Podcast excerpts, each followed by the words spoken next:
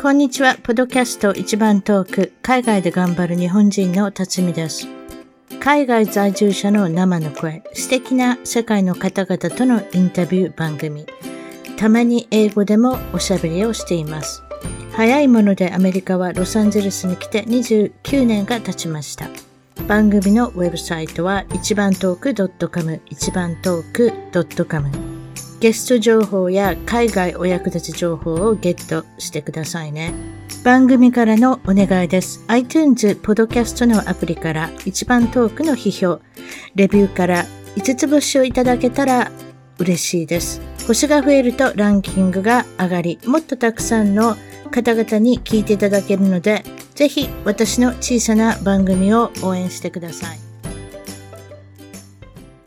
それでは今回のゲスト、一番トーク、海外で頑張る日本人のゲストの方は、カナダはバンクーバーより、南ゆりさんに来ていただきました。こんにちは。こんにちは。よかったよかった。今まで随分おとなしくされてたのでどうしたのかなと思ってたところですけれども、えー、南ゆりさんは前回も実際問題、えー、出てきていただいているときは、えー、健太くん、圭介くん、浩二くん、あ、くんなんて言っちゃいけませんね。すいません。ゆうわさん。くんってどうしても言ってしまうんです。自分の、自分よりも、あの、年下の男性なので、くんって言っちゃいましたけど、もう一回紹介しておきましょう。健太さん、ゆうわさん、けいすけさん、こうじさん。この4人とおしゃべりしたんですけれども、はい、ゆりさんはなぜかしらおとなしかったので、えっと、彼ら4人のあのパワーに負けてましてですね、おとなしすぎたので、もうちょっと南ゆりさんのことを知りたいって方もいらっしゃると思いますので、今回南ゆりさんだけ出てきていただいて、いろんな話をしていいいきたいなと思ってます。もちろん、こちらの画面にもありますけれども、ワーホリ海外移住留学生のお部屋探し、えー、シェアハウスを経営されてるということで、あとは仕事探し、ビザ、永住権のご相談は japacity.com となっておりますけれども、いかがですか？今日のバンクーバーは。どんな天候ですか？曇りなんですけど、雨じゃないだけありがたいなって感じです。ということ、天気というか、この気温はどんなもんなんですか？この。うーんと、基本的には、まあ、この時期は冬なんで、やっぱりちょっと寒めです。最高気温どんなもんですか？10度ぐらいですかね。10度前後。10度ぐらい。それで？最低が、うん、最低はマイナスにはならない。ならない。そう、氷は張らない。なんかそんな感じでしょうか？めったに雪は降らないですね。雪も降るんですか？降る時もあります。1年に2回か3回。ちらほら雪は降るけれどもすぐ溶けてしまうって感じですか？そうですね。もうすぐ雨が降って溶けちゃいますね。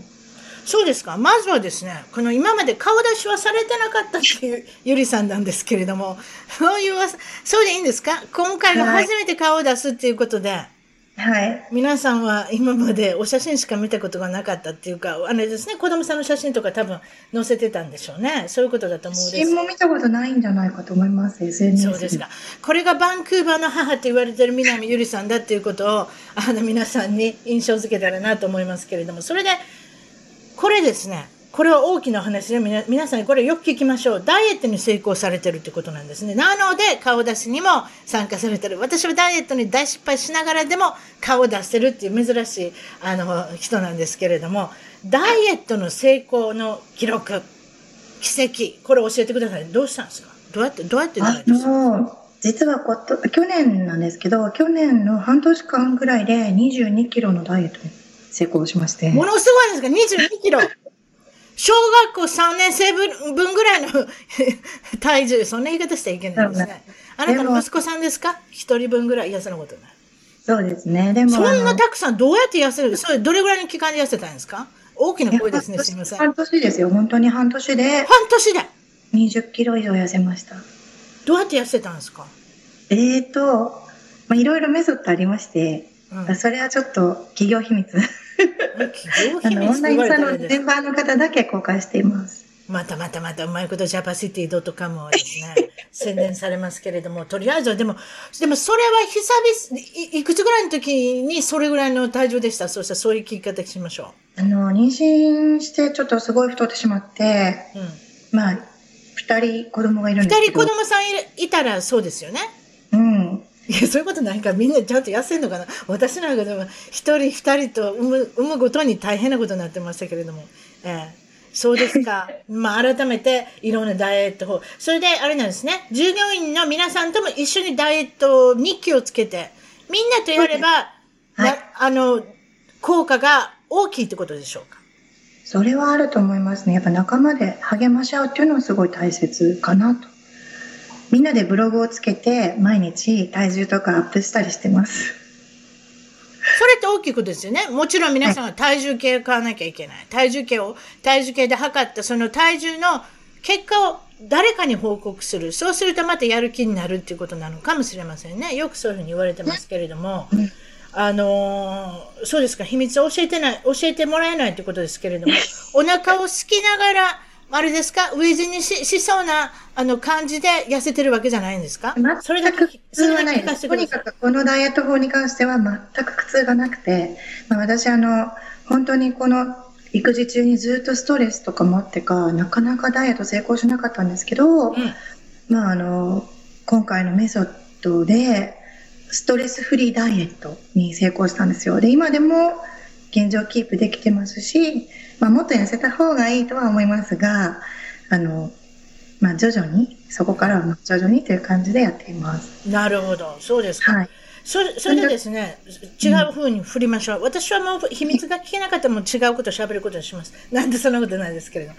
ありがたいことが多い。い一生においていろいろありがたい、ラッキーなことが起こる私ですっておっしゃるんですけれども、まず例をとってどういうふうなことで、何か物をなくしたら出てくるとか、なんかそんなんですか？そうなんですよ。もうそれ、この間もラジオでちょっと言いましたけど、ホットなニュースとして、ちょうど昨日メールが来て、はい、実はこの間、あの、辰巳さんのとこお邪魔した旅行、はい、えその後ベガスで CES っていうあの、世界最新家電ショーに出た後に、バンクーバー戻ったんですけど、なんか気がついてなかったんですが、荷物をなくしていたんですね。え？どんだけいっぱい荷物持ってたんだけど、そんな、バンクーバーに帰るまで分からなかった荷物、もう10個ぐらいあったんですか？いや、もうそんなことはないんですけど、なんか全部回収してきたと思っていたら、あの、ちょうどメールが来まして、なぜか、エアカナダからメールが来たんですよ。うん、で、あの、カバン？あの、預かってるからって言われて、で、なんか詐欺かなと思って、全然番号もついてないし、どんなカバンかもわかんなくて、で、電話したら、7万5千アイテムもあるから無理だよって言って、そんなの探せないよって言われて、うんあの飛行機の便名とか言っても無理無理って言われたんですけど、なぜかその方またメールくださって、マークさんという方が、うん、あの、フェデックスで送ってくださるそうなんですよ。何が入ってるかも全然覚えてないし、正直、あの、どんなものをなくしたかすら覚えてないんです。カバンの色も聞かれても覚えてないし、ただなんか、どうも何個か持ってたうちの何個かなくしてたみたいなんですよ。たくさん、あれですね、カバンを、いろいろお着替えがあるのかもしれませんね。毎日とか、1日2回ぐらいお着替えするとか、そんなことないですか？たくさん。私なんかちっちゃいあのスーツケースで行くことが多いですけれども、そうですか？えー、ちょっと機会は多いかもしれないですね。お財布とかなくなったりして出てくることもあるんですか？そうですね。お財布も本当によくなくなってもすぐ出てきますね。なんか必ず、今回も不思議でしたけど、そのバッグもなぜメールアドレスが分かったのか、バッグにメールアドレスとか絶対つけてないんで、不思議でしょうがないんですけど、出てきたり、お財布もなんか電話かかってきたりして。メールはあれあれじゃないですか？券、券、チケット買ってる時にメール繋がってると思いますよ。あれスキャンしたら。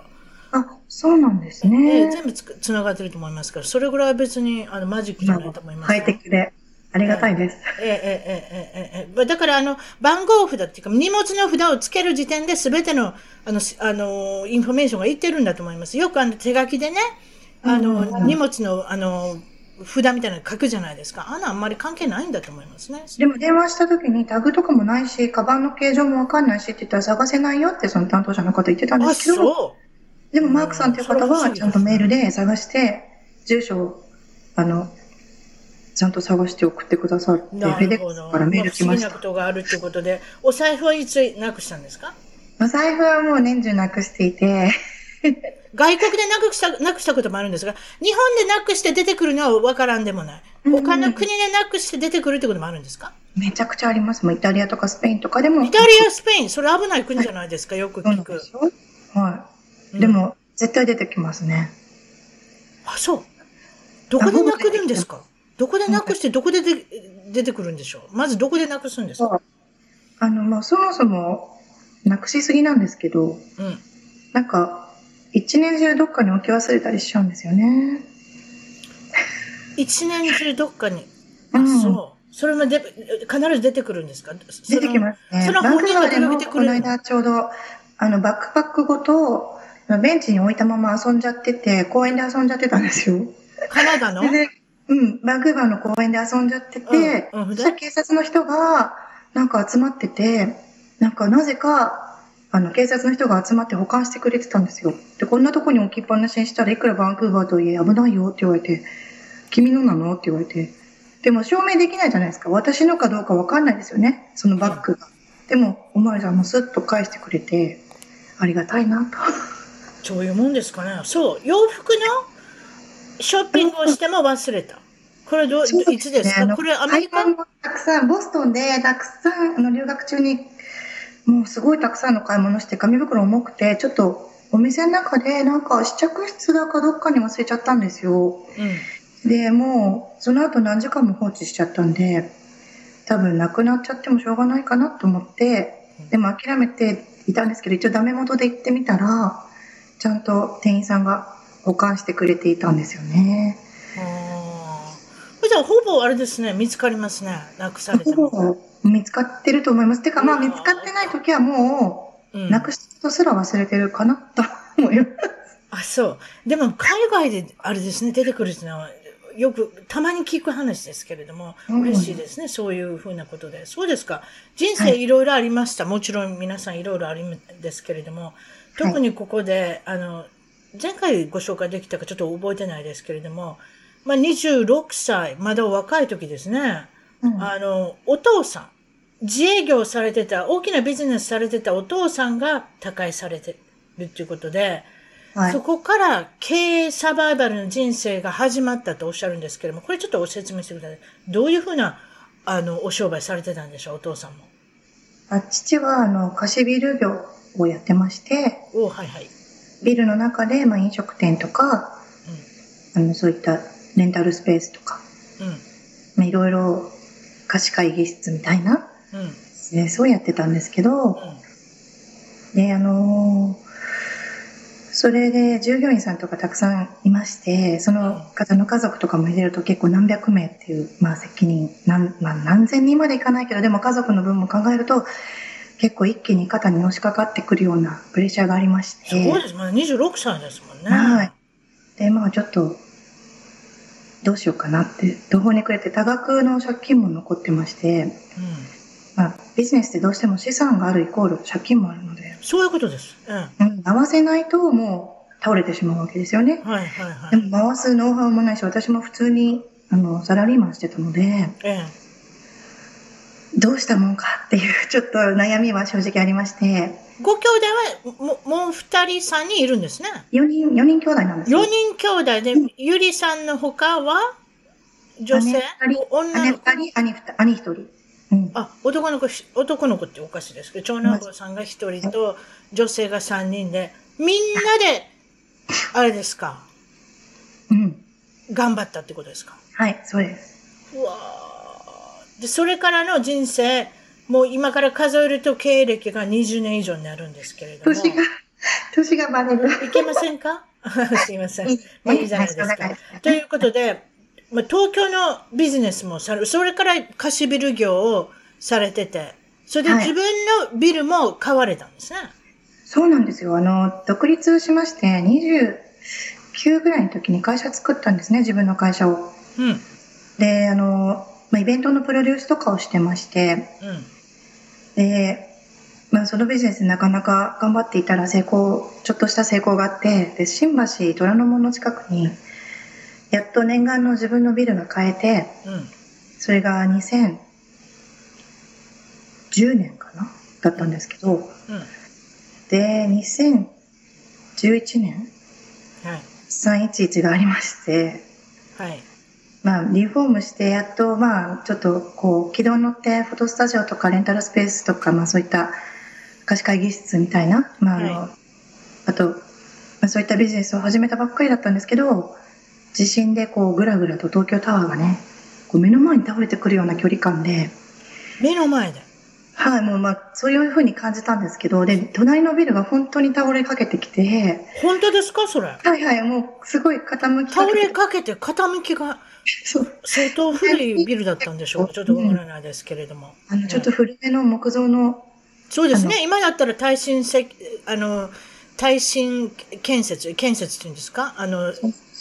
いろいろな、あの、法律がありますけれども、古いのが倒れかけてきたんですか？そうなんですよ。その隣はなんか本当にあの、アパートみたいな、木造のアパートみたいなところだったんで、はい。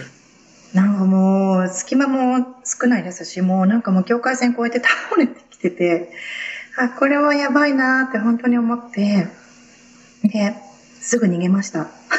その話が、そこ逃げましたっていうのを、あの、ゆりさんの人生の中で逃げましたという言葉が何回か出てくるかと思いますけれども、はい、それを見てじ、あの、ゆ、ゆりさんはどういうふうな行動に移ったんですか？とりあえず311の翌日に名古屋に逃げまして、はい。で、3日後に京都に逃げました。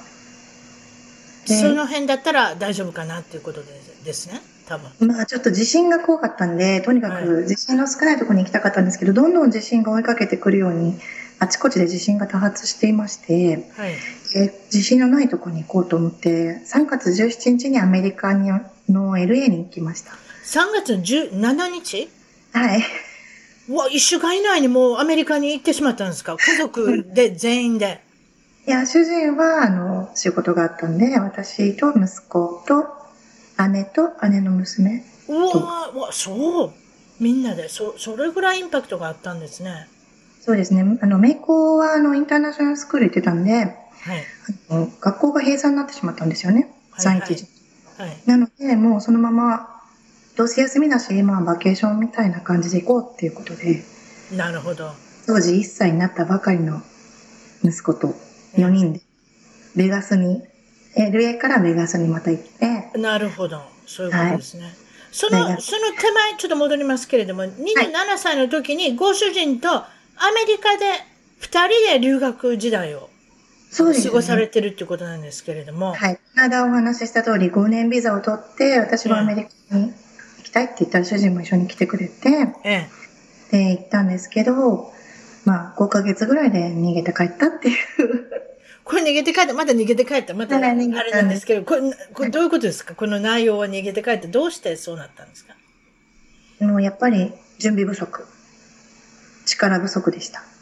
英語力っていうことですか？それは。英語力だけじゃなくて、サバイブする知識とか、ノウハウとか、コネクションとか、すべて足りませんでした。カルチャーショックとかね、いろいろあったです。モチベーションを、ね、サバイブし続けるためのモチベーションをキープするには、ちょっとサポートも足りなかった。確かに旅行で、あの、海外、うん、外国に訪れるのと、実際に住んでみるのっていうのは全然違いますからね。違いましたね。エージェントも何も頼まなかったので、ええあのもう本当に太平洋一人ぼっちっていう感じで。ちょっと当時はまだあんまり情報も少なくて、うん、うん、やっぱりサポートしてくれる人がいないっていうのが一番大きかったですかね。なるほどね。うん、それでやっぱり私は今、こう、頑張って日本から出てくる人たちには、なんとかまあ少しでも私でできることであればと思って、なんかこう、応援したいなって思ってます。このカナダのバンクーバーに今いらっしゃいますけれども、どういう過程でどういうふうにバンクーバーに落ち着いたんですか？いや、本当にあのベガスにいた時に、はい、だんだん4月に入ったら暑くなるんですよ。いや、あそこ大変なことになりますよ。夏は40度以上になりますから、はい。はい。で、ベガス、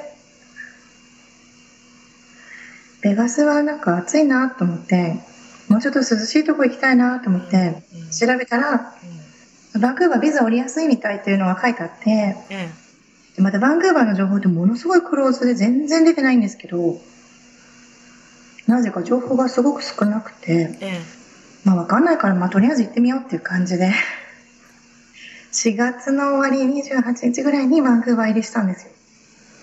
なるほどね。で、そこから数えて大体今8年ぐらいで、そうです、ね、先ほどおっしゃってたビジネスの内容は貸しビル業だったり、もちろんレストランの、えっ、ー、と、飲食店を経営されたりということで、まだ今、未だにまだやっておられるんだと思うんですけれども、そこから得た知識を、え、やっぱり活用してですね、今、えー、されてることは japacity.com の活動なんですけれども、japacity.com、J-A-P-A City、C-I-T-Y ですね。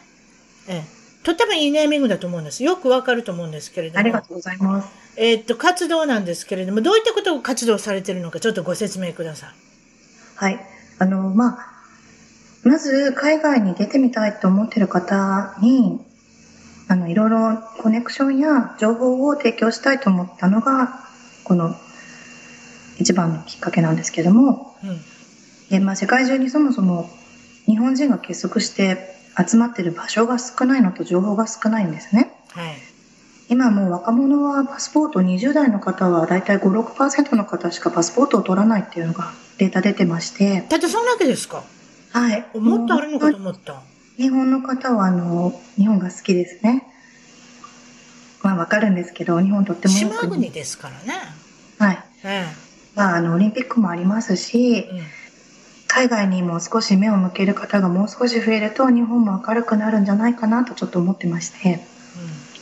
うん、で、まあ、その時にでもいきなり、海外なんてもう宇宙に行くぐらい怖い話じゃないですか。いや、もう似たようなもんです。ええ、情報もないと、サバイブできないってみんな自信がなくなっちゃったりしてる人もいっぱいいると思うんですね。うん、そこで、まあやっぱりその、まず海外にサバイブしてる人たちをコネクションして、まあすでにもう結構メンバー集まってきているので、その人たちからリアルに、あの、等身大の海外生活、こんな風にサバイブできるよみたいな情報を発信し合うライブとかやっていくと少しはお役に立てるんじゃないかと思いまして。なるほどね。で、はい、カナダといえばワーホリ、私のイメージではワーホリ、ワーキングホリデーっていうのができるあの国だっていうことなんですけれども、ワーキングホリデーで来られる方の多いですよね。はい。学生さんとワーキングホリデーの方が大体年間何千人もいらっしゃいますね。日本人だけでも。ええええ多分あの、他のヨーロッパの諸国に比べたりとか、するとかなり日本人がたくさん来る方だと思います。流動的ではありますが、毎年、まあ、大勢の日本人の方がいらっしゃいます。少し住みたい。たく、えっと、長く住みたい。いろんな、あの、リクエストがあると思いますけれども、はい。カナダのワーホリ、はい、まあ、焦点において、例えば永住権だったり、ビザだったり、いろいろありますけれども、最終的に永住権を取りたい人もたくさんいると思うんですアメリカにもたくさんいらっしゃいますけれども、もね、アメリカは取りにくいっていうイメージがあるんですけれども、はい、カナダは非常に、この例えばこのニュージーランド、オーストラリア、カナダ、この3つの国が私の番組でもそうですが、ワーキングホリデーで来て、そこから住みましたって方がたくさんいるんですが、カナダはどうして取りやすいんでしょう？あの、ジャスティン・トルドーが今移民政策をすごく全面的に出してまして、はい、移民をもう、あの、移民で、まあ、国を、まあ、国土がね、世界第3位に広いっていうこともありますけれども、うん、圧倒的に国土の数、あの、量に対して人口が足りないので、うん、で、まあ、移民を受け入れるしかないという政策で今やっているんですよ。なので、英語圏の先進国の中で最も移民しやすい国なことは間違いないですね。それはよく感じますね。アメリカにいてて、カナダの人が結構働いておられるんですよ。なので、あの、アメリカに引っ張って、まあまあ、あの、スカウトされるってことです、多分。だから、そうなんです。いろいろ才能の優秀な方は、最終的にはアメリカで成功したいっていうのが、カナダの感じなのかなと思ってるんですけれども、そんな感じですよね。そうなんですよ。まあ、あの、皆さん、あの、アメリカに行った方が、まあ、為替のあの差額とかもあるんですけども、1.5倍から2倍ぐらいの収入になるそうなので、はい、カナダである程度学位とか身につけた方とかは皆さん、アメリカに行っちゃうんですよ。流れてしまうということですね、才能が。そうですか。はい。まあ、いもうこのずっと見てこられて、ほぼ10年いろいろ見てこられて、23 20代、30代の若い日本人の方が、カナダに訪れて、もちろん住んでみたり、ゆくゆくは永住権を取ってみたりってことになるんですけれども、どういう傾向の人が海外に住むのが向いてると思います？ゆりさんから見て。まずあの、日本にいて、ちょっと息苦しさとか感じてる人は、あの、波長が合っていない可能性があるので、海外に出ることを考えてみてもいいんじゃないかなって思います。ちょっとあの、やっぱり日本っていい国ですけど、窮屈感とかあるじゃないですか。確かに。はい。平均を気にしますから、平均よりもちょっと変わったことしだしたら、あら、この人変わってるってことになりますから。まあ、モグラ叩きでマイナーラエっていう教育方法なんで仕方ないんですけど、はい。それはそれですごい。叩きって皆さん若い方分かってらっしゃるかどうか分からないですけれども、え私たちは分かってますけれども、モグラがあの下からピュッと出てきて、穴から出てきてですね、あの、トンカチ持ったあのゲームをする人が叩くっていうやつなんですけれども、まさにこのトンカチで叩かれる方が、1回となく2回も叩かれてる方、3回叩かれてる方っていうのは、この世の中にいっぱいいると思いますので、そういった方。うん、いや、私の番組でもそうなんですけれどもね。ええ、やはり日本で窮屈だったとか、それとか何かもうちょっと自分に、こう自分らしさが出せるところがあるんじゃないかと思って、まずは海外に出る方ってたくさんいますけれども、その感じですか？そうですね。そういう方が、まずあの、海外ライフはどんなもんなのかって興味を持ってくれるだけでもいいので、うんぜひ、そのうちのオンラインコミュニティの中に、まあ宣伝っぽくてあれなんですけど。いや、もちろん、ジャパシティドットコム。大先進な情報というか、あの、え？って、例えばですけど、カナダに、いあの、永住権取ったからって一生住まなくてもいいんですよ。うんうん、で、みんな知らないんですけど、はい、永住権取って、あの、2、3年すると市民権、カナディアンパスポートもらえるんですね。はい。で、まあ、それは申請したらもらえるんですよ。うん、申請したらもらえるんですけど、で、申請してカナディアンパスポートもらうと、本当にここだけの話ですけど、こんなの言っていいかわかんないんですが、世界中どの国にいても、ずっとカナダの年金がもらえるんです。月600ドル皆さん、この秘密大丈夫でしょうか、はい、年金がもらえる。生なんで、生放送なんでちょっとカットできないんですけど。行こうかな、私、カナダに。本当にあの、やっぱり福祉とか素晴らしい国で、めちゃめちゃ気前がいいんですよ、資源国なんで。なるほど、資源がね。はい。アメリカありますので。水力発電売ったり、シェールガス売ったり、ええ、いろんな国に資源を売ってる国なので、ええ、もうで、どんどん人が来てくれればそれでいいということで、医療費もほぼタダですし、年金真剣に考えようかな。私、はい、カリフォルニアにいてる場合じゃないですね。トータルで考えると、学費もほぼ大学の学費もほぼ無料になるって言われていて、アメリカは年間6万円かかるんですよ。いや、もう大変ですよ、今。あの、長女と長男に、あの、学費と、あの、みんな泣いてますよね。学生寮に入れてますけれども、大変なお金です。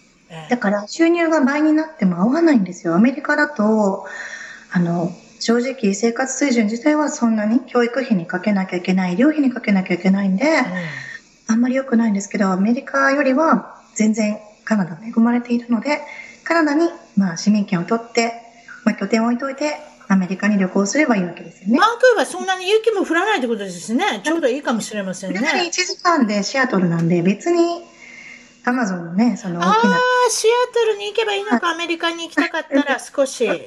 私も超えたことありますけど、国境大変ですね、はいええ。最近はでもバンクーバーに住んでいて、リモートでアメリカの仕事をされる方ものすごく多くて、え、その方があの実質の、まあ、物価とか、その年金の分とか、まあ、いろいろ医療費のこととか考えると、コスト的にも安いので、アメリカの企業さんからうちにあの人材を紹介してくれってオファーが来たりとかですね。で、まあ、うちの方で、はい。っていうようなサービスも、うん、いい感じで、はい。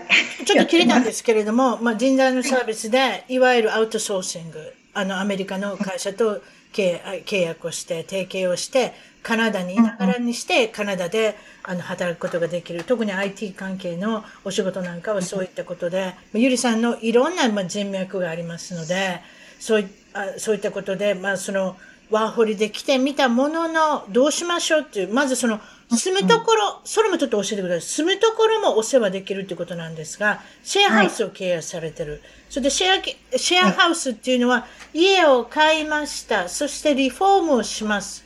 そして皆さんに住めるような状態で、それでモダンな雰囲気な、非常に、あの、あれですね、皆さんに好かれるような感じの今風のお家なんですけれども、そういうところの部屋を提供されてるってことですか？はい、まあ、あの、買ったり借りたりいろいろですけど。ビジネス、ビジネスじゃなかった？私何言いました。ビデオ名刺を今回作らせていただきましてですね、はいはい、デザイン制作していただいて、その中で、あの、何回か、あの、コピーの方を言ってますけれども、例えば、洗濯室を使いたい放題。それで本当ですか？はい、こっちあの結構コインランドリー式も多くってダウンタウンなんか特にあのみんなコインランドリー式で月100ドルぐらいかかっちゃうこともあるんですね、ええ、雨が多ると、ええ、まあ結構時間もかかりますし、ええ、1日週末が潰れてしまったりすることもあるので、はい、うちは全部乾燥機と洗濯機無料で使い放題っていうことでやってます。トイレットペーパーもご用意してます。これでいいんですか、ね、本当に。はい洗剤とかいろいろあの補充してます。洗剤もあるの？何にもいらんじゃないですか。あと、シーツだけ持ってきたら寝れるってことですか？シーツもあります。全部。シーツもあるんですか？あの、個別に寒い部屋はポータブル暖房用意したり、電気毛布用意したり、もうなんかもう至れり尽くせりやってます。光熱費も全部入って。扇風機とか全部買って。Wi-Fi も入って、24時間、えっ、と、使えるようになってて、こちら大体最低いくらぐらい必要ですか？そういった、あの、シェアハウスに住もうと思って。大体月4万円からです。そんな安くて私住もうかな、そこに。いや、でもあの、ねえ、皆さん本当に日本の方は、海外は高いとか、うん、特にあの、アジアは安いけど、北米は高いと思ってる人が多くて。多いですよ。はい。なんで、あの、なんとか頑張ろうということで、まずたくさんの人に来ていただきたいので。個室ももらえるんですか？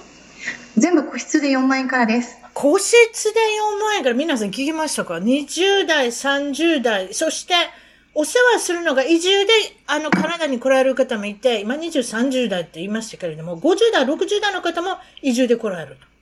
そうですね。60代とかの方もいらっしゃいます。あの、いわゆるリタイアされて、引退されて。そうですね。まあ、引退というか、まあ、うん。まあ、避難とか。いろいろいますね。避難ね、えーはい、いろいろ不安なことがある方もいらっしゃると思いますので。はい、のリスクがね、やっぱり高くなってますからね、日本は。そういう方も、体に住めるようなビザをお世話できることが、まあ、できるんですか？私が直接っていうか、まあ、仲間がいるので、ええまあ、ビザの専門家のエージェントの方とか、まあ、そういう専門の資格を持っていらっしゃる方をご紹介するということが知ってるってことですね。はい。もうあの、ほぼ私に何でも聞いていただければ、多分ネットワーキングはバッチリかなっていうところはあります。日本人経営で安心だっていうことなんですけれども、先ほどのシェアハウスですけれども、はい、日本人経営だと何が皆さんから嬉しいっていう言葉をいただきますか？一応契約書とかに日本語で あの説明書もつけてますし、それ嬉しいですね。難しいじゃないですか、契約とか。来たところで別に英語わかるわけじゃないし。うん、いきなり英語わかんないし、不安もありますよね。そういうことですね。あとまあ、うちのルールも全然違うので、日本と。うん。わかんないですよね。うん。で、それでなんかせっかく頑張って出てきたのに、シェアハウスが見つからなくて、まあ、この間、健太君も言ってましたけど、王子でバックパッカーで3ヶ月も部屋探しが決まんなかった。だから仕事も決まんなくて、もう経済的にもう破産してしまって日本に帰るしかなくなっちゃったっていう人もいっぱいいるんですよ。そうですね。経済的にすぐ、あれですお金がなくなってしまいますからね。そういった意味で。お金がなくなるイコール日本に帰らなきゃいけない。健太君はたまたまお金があったと思うんですけど、うん、貯金がないと、バックパッカーでね、月に15万とか、夏場だと、普通に4人部屋の相部屋で、2段ベッドでそんな変な場所でも、月に10万、20万と普通にかかってしまうんですね。なるほど。シェアハウスが見つからないと結構みんな、あの、仕事も決まらないんですよ。うん、そうするともうあんまり貯金しないで、とりあえず10万円ぐらい持ってきちゃった人なんかだともう帰るしかないんですよ。うん、一応ワーホリ来るときに、あの、100万円ぐらい持って残高証明見せてきましょうってなってるけど、実際は借りて、残高証明作って、持ってるのは10万円だけっていう人もいっぱいいるんですね。で仕事が決まんない、家が決まんないと帰るしかないんですよ。はいはい、一生に一回しかワーホリ使えないんで。そうですね。あれ年齢制限もありますしね。はい。で、もう、30いくつでしたっけ？本当に私、声を大にして言いたいことなんですけど、ワーホリを申請する前に私にご相談ください。もう絶対にそのライフプランとかちゃんと考えないでワーホリ申請するとものすごいみんな失敗します。とりあえず行ったらどうにかなるっていうの、その、あの、考えはやめてた方がいいですね。今指でなんかポロポロって出てきましたけれども。あの、ね、そういうことですね。あの、ジャパシティ .com の方の、書かれて、はい、そこで問い合わせ先ですか？コンタコンタクト先、問い合わせっていうところがありますので、そこから入って、ぜひ、あの、ゆりさんに連絡してくださいっていうことですね。詳しいお話は。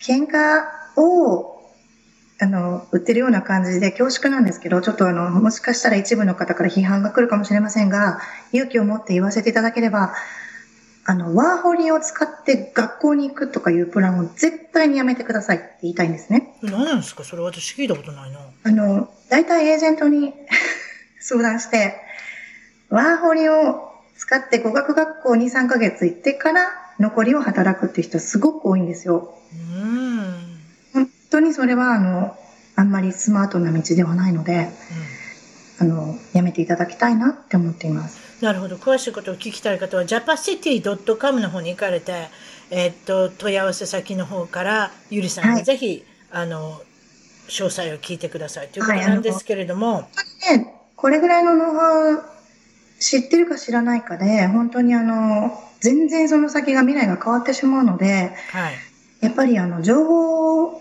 情弱になってしまうと、まあ、仕方ないんですけど、情報が公開されていないので、はい、あの、でも情弱になってしまうと結局自分が損してしまって、はい、後で後悔することすごく多いんですよ。なんで、ね、とにかく、あの、まあ、月にね、5000円とかで今入れるはずなんで、一回飲み会を行くのやめてもらえば入れますから。大丈夫ですよっていうことですね。はい、それとです。それとですね、このワーホリのはしごする方っていますね。とりあえずオーストラリア行って、ニュージーランド行って、カナダに行って、その逆の方もいるかもしれませんけれども、カナダに落ち着く方が多いっていうのはどういうことですか？永住権が取りやすいんで、ワークビザも。先ほど言った永住権が取りやすいってことですね。海外に長くいたい方はカナダを選ぶのがいいんですよということで、japacity.com。ここの中でコミュニティがあるってことなんですけれども、日本にまだいらっしゃる方、これから海外に出たい、ワーホリに行ってみたい、カナダに行ってみたいって方は、この japacity.com でコミュニティがあるっていうことなんです。が、どういったコミュニティの内容なんでしょう？コミュニティの中には、その海外に移住したいっていう方が入ってますし、うん、もう実際に海外に住んでいてサバイブしていらっしゃる、世界中にいらっしゃる、まあ、ゆりの愉快な仲間たちみたいな人たちが入っています。なるほどね。はい、そこで、あの、会議アプリ、ズームを使って皆さんで情報交換ができるし。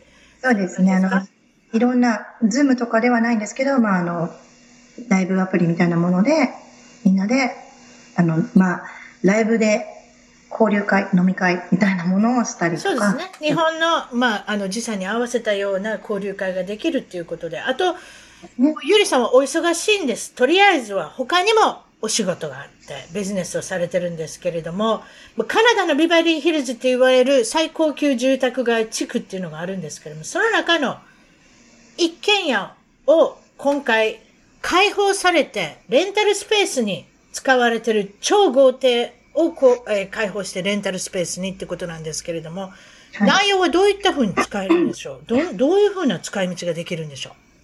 あのー、これはもちろんあれですね、バンクーバーですね。言うの忘れました。バンクーバーにあるんですね。はい、あの、まあ、空港からタクシーで10分ぐらい、ダウンタウンからもう10分ぐらいのところにありまして、はい。まあ、日本大使館のね、あの、一番偉い方が住んでる官邸とかが近くにあるような、本当に、ええ、あの、安全で美しい街並みの中にあります。でそこで、あの、え、レンタルスペースを、あの、普通に時間で10ドルとか、まあ、安い値段で、あの、貸し出していまして、で、あの、例えば、あの、エステとか、まあ、ネイルとか、松エクとかが同時施術でできるところとかが少ないので、まあ、そういうマッチングとかも行っていて、ニーズに合わせてヘアメイクからフォトスタジオで写真を撮るよっていうところまでとか全部やってます。で、また、あの、結構あの、教育ビジネス力入れてまして、はい。マルチリンガルキッズを育てたいっていうのがまあ私のミッションでもあるので、こちらはやはりバンクーバーで、あの、海外でママされてる方が働きながら頑張っておられる方なんかは、学校からアフタースクールに入れたいけれども、ぜひ日本語を学んでほしい。その他の、えっと、言語を学んでほしいっていうことで、ゆりさんがそういうのを見て思い立って、思い立ったのすぐ、あれですね、学校からもお迎えに行き、そして、ゆりさんの、えー、マルチリンガルのキッズ学園に入れていただいてっていうことでしょうか？実際に私が直営しているというか、あの、はい、先日出て、出させていただいた K 君とか、あの、若手がみんなやってることなんですけれども、うちのスペースを使って、はい、あの、まあ、彼らが面倒を見ているという感じではあります。で、私もうちの子供をそこに預けているっていう状態で。子供も預けれますからね。それ一番いいことですよね。はい、そそれでですね、その子供さんたちに、どういったこと、どんな内容のクラスが行われてるんですか、うん、これは平日でも週末でも祝日も週末も祝日も、もう毎日やってますね。便利ですね。私がち、私の子供が小さかったらそこに入れたい。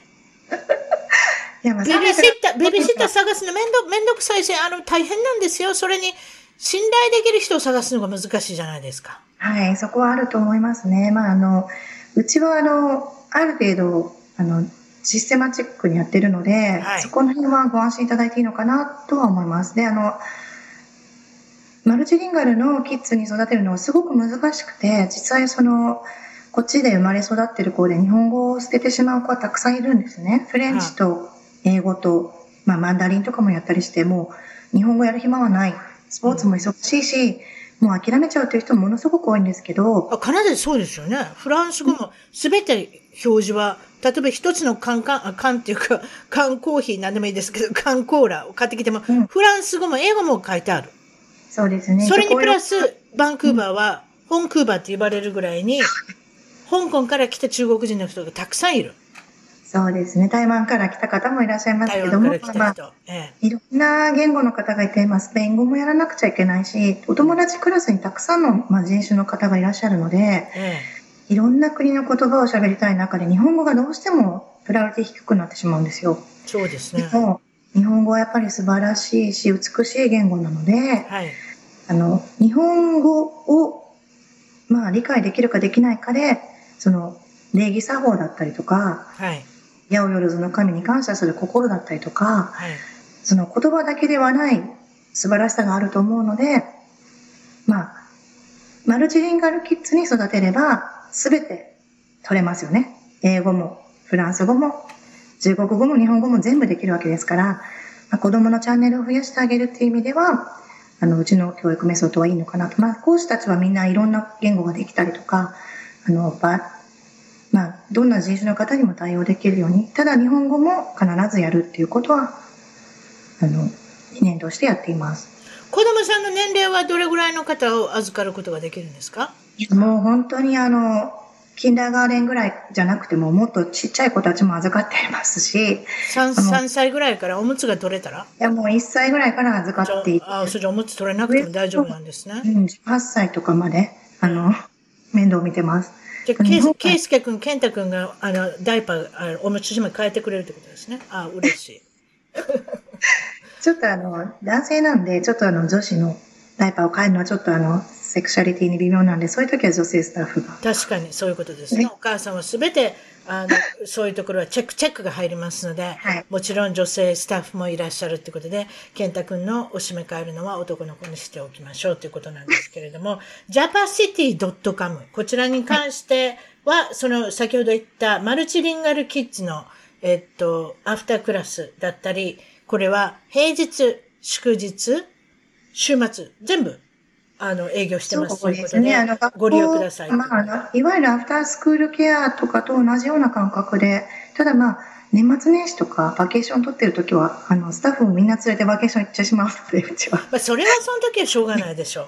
ええー、ということで、はい、その今スタッフとおっしゃいましたけれども、この方たちも、ワーホリ中の方だったり、元ワーホリだったり、そういうことですか？従業員の方そうですね。うん、そういうことですね。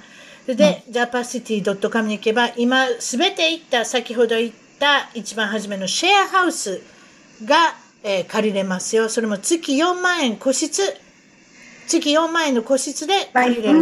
そこからってことですね。からってことですね。まあ、大体相場は、あの、6、5万、5、6万、まあどうですかね、7万円ぐらいまでなんですかね、相場は、ね。まあいろいろ様々バラエティーね、コースはありますってことですね。エリアによりますけど、かなりリーズナブルでサービスはいいと思います。あの、毎週コストコに買い物行ってデリバリーしてあげたりとか。ええ、すごいですね。洗剤をあっさり買って。ええ。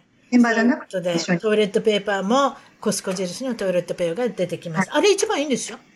あの、ね、コストコのトイレットペーパーを私毎日感謝してます。本当ありがたいですよね。薄すぎもなく、厚すぎもなく。でも20ドルとかするんです。トイレットペーパーワン、ワンボックス。っていうかあの、コストコで買うとカナダ20ドルぐらいするんですよ。私値段見たことないわ。値段忘れてるわ。私の買い方って値段見、値段見なくて、コスコの場合は値段を見ない。もういるものを買う。なんかその感じ、うん、そうなんです。カナダの方がちょっと高いんですね、多分ね。ちょっと高いですね。紙製品はやっぱあの、エコの、あの、やっぱり木を守ろうということで、紙製品にすごく値段をつけてますね。無駄な紙を使ってはいけないという教えだと思います。わかりました。その japacity.com の方なんですけれども、これから南ゆりさんのこの将来的にどういうふうに伸びていって何か夢っていうのがあると思うんですけれども、どういうふうな夢をお持ちですか？はい、あの、恥ずかしながら、私、あの、本当に、ジャパシティというビルを建てて、世界中にも散らばっている、すでにもうあるジャパニーズビレッジとかたくさん、リトル東京だったりとかいろいろあると思うんですけど、はい、まあ、そういった方たちともうまく連携をとって、で、あの、世界中にジャパシティビルディングみたいなのを建てまして、で、まあい、いろんな、日本のこう、文化がたくさんこう入ってる高層ビルっていうか、作りたいなと思っているんですよ。それを世界中にフランチャイズしたいですね。いいですね。そうすると、ね、日本の方が多分、まあね、中国の方もチャイナタウンに行けば情報が得られたり、物が買えたりすると思うんですけど、自国と同じように。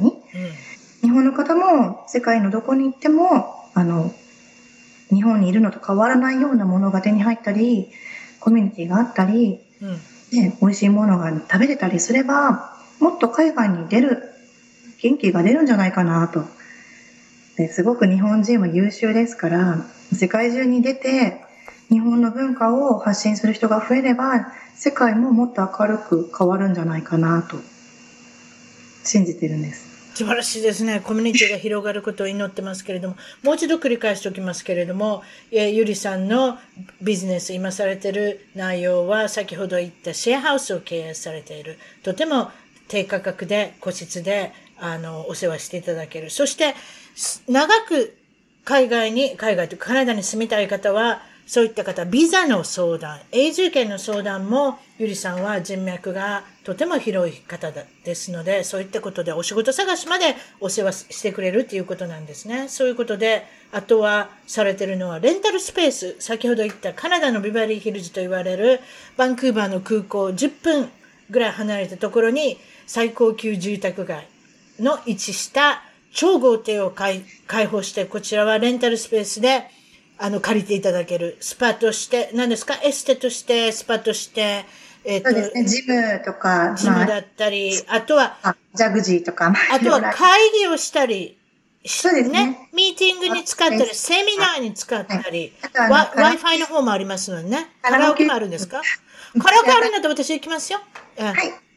ジャグジもあるっていうことですので、はい、寒いから今はどうか知りませんけれど、プールもあるっていうことなので、いろいろそういったことで、子供さんのあれですか？そしたらバースデーパーティーとかそういうのも大丈夫ですか？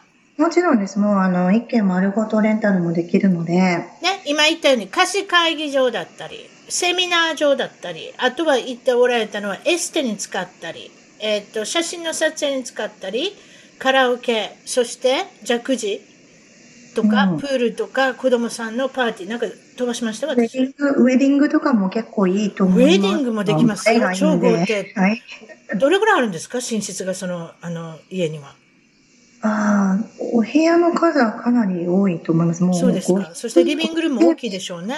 500平米ありますね、大きさ的には。な何平米 ?500 平米？なの離れにもあるので、庭にも。離れもあるんですか？私そこに住もうかな。ということで、その他にされてることは、やっぱりお母さんですね。二児の母である、えー、バンクーバーの母の南ゆりさんは、えー、マルチリンガルキッズということで、日本語を継承したい方、そして、まあ、共働きで、あの、忙しい方は、子供さんのアフタースクール、子供さんの学校まで行ってお迎えし、お迎えもできるっていうことで、そしてそちらの学園の方に連れてっていただいて、祝日もちろん、平日、週末、すべてのあの時期、年末年始を含まないこともあるかもしれませんけれども、それ以外はすべて年、年内は無給で、あの、オープンされているマルチリンガルキッズのお問い合わせ。ここちら、すべてのお問い合わせは、ジャパシティ、ジャパは japa city.com、japa city.com。私のあの番組の一番トーク .com の方にも海外を役立ち情報、そしてゲスト情報にも、どちらにもあの情報を載せておきますので、クリックしたらいけるようにできあしておきます。今日はどうもお忙しい中、ありがとうございました。いや、本当にありがとうございます。感謝です。ありがとうございます。メッセージ大丈夫ですか？日本の、あの、皆さんに、特にお友達に、誰々ちゃんとかないですか？あの、お姉さんとか。いいですか？お兄さんとか。あの、みんななんかお友達もコメントくれてたりして、本当にありがたいなと。あんまり告知してないのにね。ゆりさん、うん、素敵って書いてる人いますよ。ありがとうございます。素敵ですね。そうですか。今日はどうもありがとうございました。本当にありがとうございます。はい、失礼します。一番トークの Twitter でフォローしてどんどん絡んできてくださいね。それと Facebook でいいねの支援をお願いします。新しいエピソードの情報はサウンドクラウド iTunes、Google Play Music のアプリから購読、フォローするといち早く視聴できます。いつも私の小さな番組を聞いていただいてありがとうございます。